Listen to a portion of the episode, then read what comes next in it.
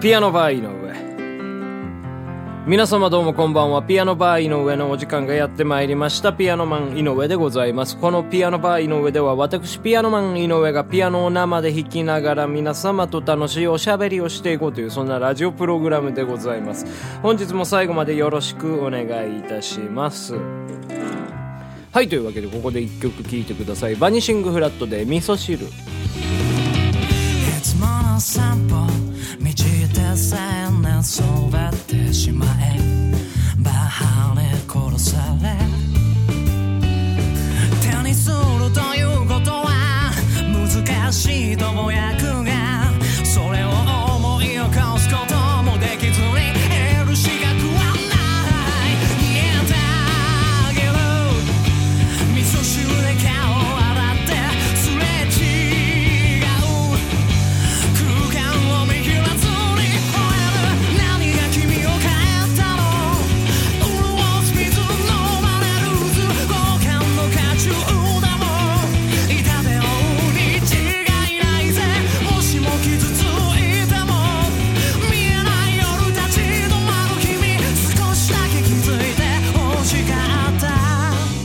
はいというわけでお聴きいただきました曲はバニシングフラットのミニアルバム「えースメルズ」より「味噌汁」という曲でございました。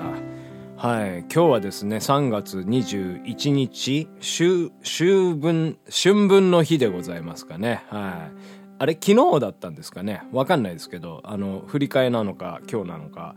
うんっていう感じなんですけどね。はい。まあ春分春分 春分で合ってんですよね。いつも間違えるんですよね。秋分と春分ってね。難しいですよね。はい。難しいですよ。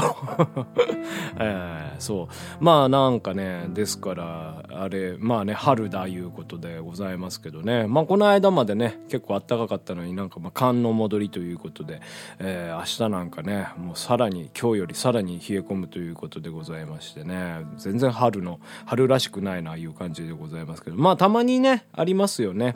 なんかこう桜が咲いた後にまあ雪降ったりとかっていうね。まあそういった光景もねなかなかまあ綺麗だったりするんですけど。まあ雪またね積もったりするとまあ積もることはそんなないとは思いますけどね。はい。まあなかなかまあ東京のね、えー交通上今日なんかもうあの脆弱脆弱でございますから。まあ雪国からね、えーするともう雪国の方からするともう何を言うとんじゃこれぐらいのね、うん、雪でみたいな感じでございますけどやっぱね慣れてないですからね我々っていうのはね本当もうねちんけな人間でございますよ。はい、もうね、えーというわけでもう雪国の方にはもう本当足元にも及ばないなというね、えーそんな感じでございます。はい、えーというわけで本日はこちらのコーナー参りましょう。連続ピアノバー小説。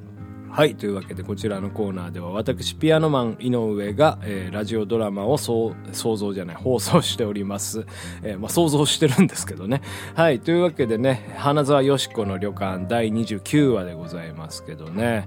はい。まあ、お便りが届けば、えっ、と、まあ、そのリスナーのね、皆様が考えたストーリーをねじ込んで、えお話が変わるという感じでございますけど、本日はお便り届いたんでしょうか？どうでしょうか？それでは参りましょう。よろしくお願いします。花沢よしこの旅館第29話。前回のあらすじ。クワマンからメリー・ジェーンの隠し部屋より父と兄を殺害したとおぼしき毒薬を発見したと相談を受けた茶毛松と飛鳥山。しかし兄を毒殺したゲルル・ルググさんトライダガー G7 の証拠は手に入れられなかったと聞き落胆する茶毛松であった。その時飛鳥山が少し手荒な手段を取ってみましょうかと皆に提案したのであったチャゲマツです。飛鳥山、手荒な手段って一体なんだ？クワーマンです。お、教えてください、飛鳥山さん。チャゲマツとクワーマンであるが、この二人は声が似ているため、喋る前に自己紹介をせざるを得ないのであった。我々の仕事は主に隠密行動ですメリー・ジェーンの隠し部屋に再び潜入し証拠の品を持ち去ればいいのですチャゲマツです。おお、そうか。最近めっきりその類の仕事をしていなかったから、忘れてたけど、その手があったな。それが一番手っ取り早い。そ、そんな泥棒みたいな真似して、き、危険じゃないですか？もし、見つかったりでもしたら、チャゲマツです。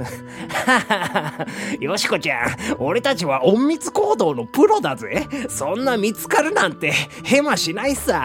残尿館に忍び込んだ時うちに見つかったじゃありまへんかチャゲマツです。い、いや、あの時は、ちょっと勘が鈍ってたというか、工房も筆の誤りというか。確かに危険は百も承知ですがこれ以上メリー・ジェーンや沢口邸の安子たちの暴挙は見過ごせない証拠をつかんで必ず奴らを止めなければクワマンです。確かに、飛鳥山さんのおっしゃる通りです。ただ先ほども言いましたが、メリー・ジェーンは僕が隠し部屋に入ったことにもしかしたら気づいてる可能性があって、もうすでに証拠品を処分しているかもしれない。危険覚悟でもう一度忍び込んだところで無駄足に終わるかもしれないですよ。しかし我々には他になすすべがないたとえ危険で確率が低くてもやってみる価値はありますチャゲマツです。そうですよ、クワーマンさん。あなたのこれからの身の安全のためにも、メリー・ジェーンの悪事を暴く必要があります。クワーマンです。え、ええ、そうするしかないですよね。ではメリー・ジェーン宅への侵入計画を練りましょう。こうして4人は侵入計画について意見を出し合った。それではまとめてみましょう。実行の時間については明日の夕刻家政婦さんが帰宅した後。まずよしこさんあなたはメリー・ジェーンを電話で残尿館まで呼び出してください。ははい。ななんて言って呼び出したらええでしょうか？何でもいいですが必ず呼び出すために今すぐ来てもらわないと大変なことになってしまうと伝えてください。それとなるべく長く引き止めておいてください。呼び出す口実は明日までに考えておいてください。ははい。そしてチャゲマツはメリー・ジェーン宅の周辺を怪しまれないように張っていてくれメリー・ジェーンが出かけるタイミングやもし引き返してきたり万が一セコムがやってきたりした場合即座にトランシーバーで私に伝えてくれチャゲマツです。お安いご用だぜ。そしてクワマンさんと私はメリー・ジェーン宅に侵入しますご自宅ですからご案内よろしくお願いいたしますクワマンです。わかりました。玄関の鍵は持ってますが、メリー・ジェーンの部屋の鍵は彼女しか持ってなくて、きっと前に侵入した以来、警戒して鍵を常にかけていると思いますが、大抵の鍵なら私のピッキング技術で開けられますので大丈夫です開かないなら扉を蹴破るまでのことチャゲマツです。うん楽しくなってきたぜ。クワマンです。僕は胃が痛くなってきました。それではまた明日、夕方頃私たちはクワーマンさんを車でお迎えに参りますので、クワーマンさんはバレないように変装でもして裏口から出てきてください。変装セットは後でうちがドンキにでも行って仕入れてきますわ。まだまだ計画を練りたいところですが、少し長いをしすぎました。我々もそろそろ仕事に戻らないと、京都支部のトップに怪しまれてしまうかもしれないので、今日は解散しましょう。クワマンです。飛鳥山さん、チャゲマツさん、どうもありがとうございます。明日は、どうかよろしくお願いいたします。こうしてメリー・ジェーン宅へと侵入する運びとなった。果たして計画はうまくいくのであろうか証拠品は見つかるのであろうかこの後一体どうなってしまうのかリスナーの皆様が想像する今後の展開を予想して送ってくださいあなたのお便りで今後の展開が変わるかもしれません。お便りが採用された方は作家として最後にクレジットさせていただきます。締め切りは今週金曜日まで。たくさんのお便りお待ちしております。花沢よしこの旅館。作ピアノマン井上。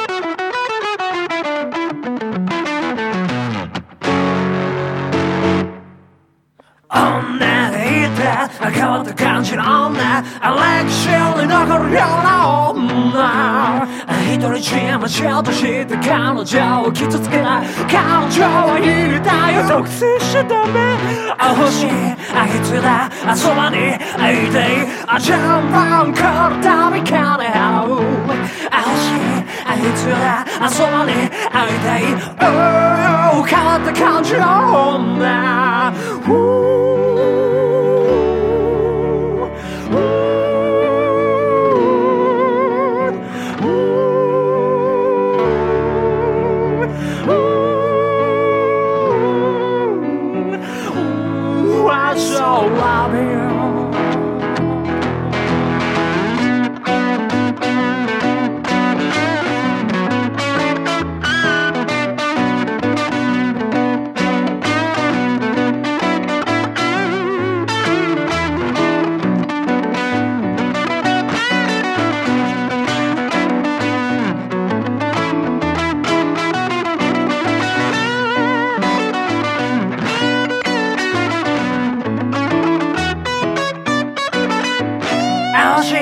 Ooh「だそばにいたい順番から旅からハウあ欲しいあいつだそばにいたい World がって感じの女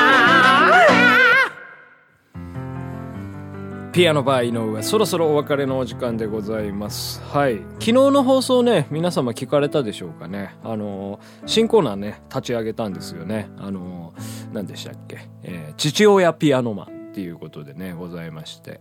でまあち、えーまあ父親になったんですよね私ね、えーはい。もうあの そういえばそのねツイッターとかに、えーいつもこのピアノバー井上は書いてるんですけどでも父親ピアノマンっていうタイトルをね、えー書いた書いてあげたわけでございますけどそしたらねあの その昨日会った人に「井上さんお子さん生まれたんですか？って言われましてね。いや、違います、違います。あれネタなんで、みたいなね。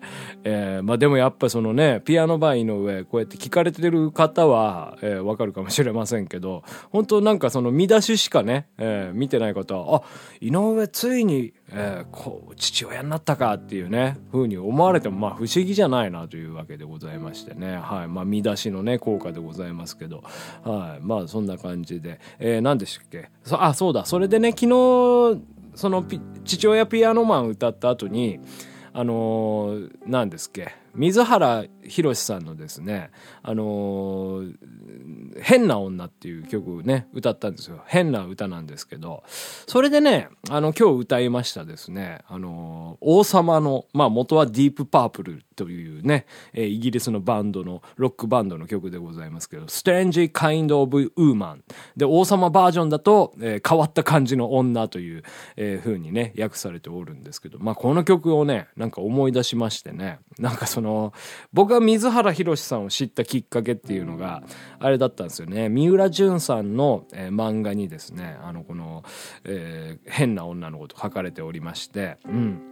で、そんでまあちょっと変な女について語るおじいちゃんがいるんですけど、で、あの、その、ディープパープルが、えーこの水原ひろしに影響されて、この、ストレンジ・カインド・オブ・ウーマンを作ったという話があるけど、それはどうやら嘘らしいみたいな、えーなんかまあそういうね、ネタが、まあ結構シュールなね、えーえー漫画でございましたね。見苦しいほど愛されたいという、えーまあ漫画でございましたけどね、なんかそんなことを思い出しましてね、あーじゃあやってみようということでね、撮ってみたんですけどね、まあやっぱりまあちょっとピアノだけだとね、えーなんか寂しいなというわけでね、やっぱまあそのね、リッチー・ブラックモアさんですよ、ディープパープルと言いますと。ですからもうギターを弾こうと思って、で、僕この曲ね、ディープパープルの中で一番最初にコピーしたんですよね。中学生、いや、高校生だったかな。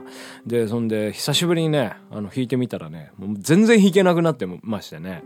いや、もうダメでした。もうほんとね、練習不足だなっていう感じでございましてね。いやー、というわけで、えー精進します。はい。というわけで、ピアノバー井上、また明日お会いできれば幸いでございます。さようなら。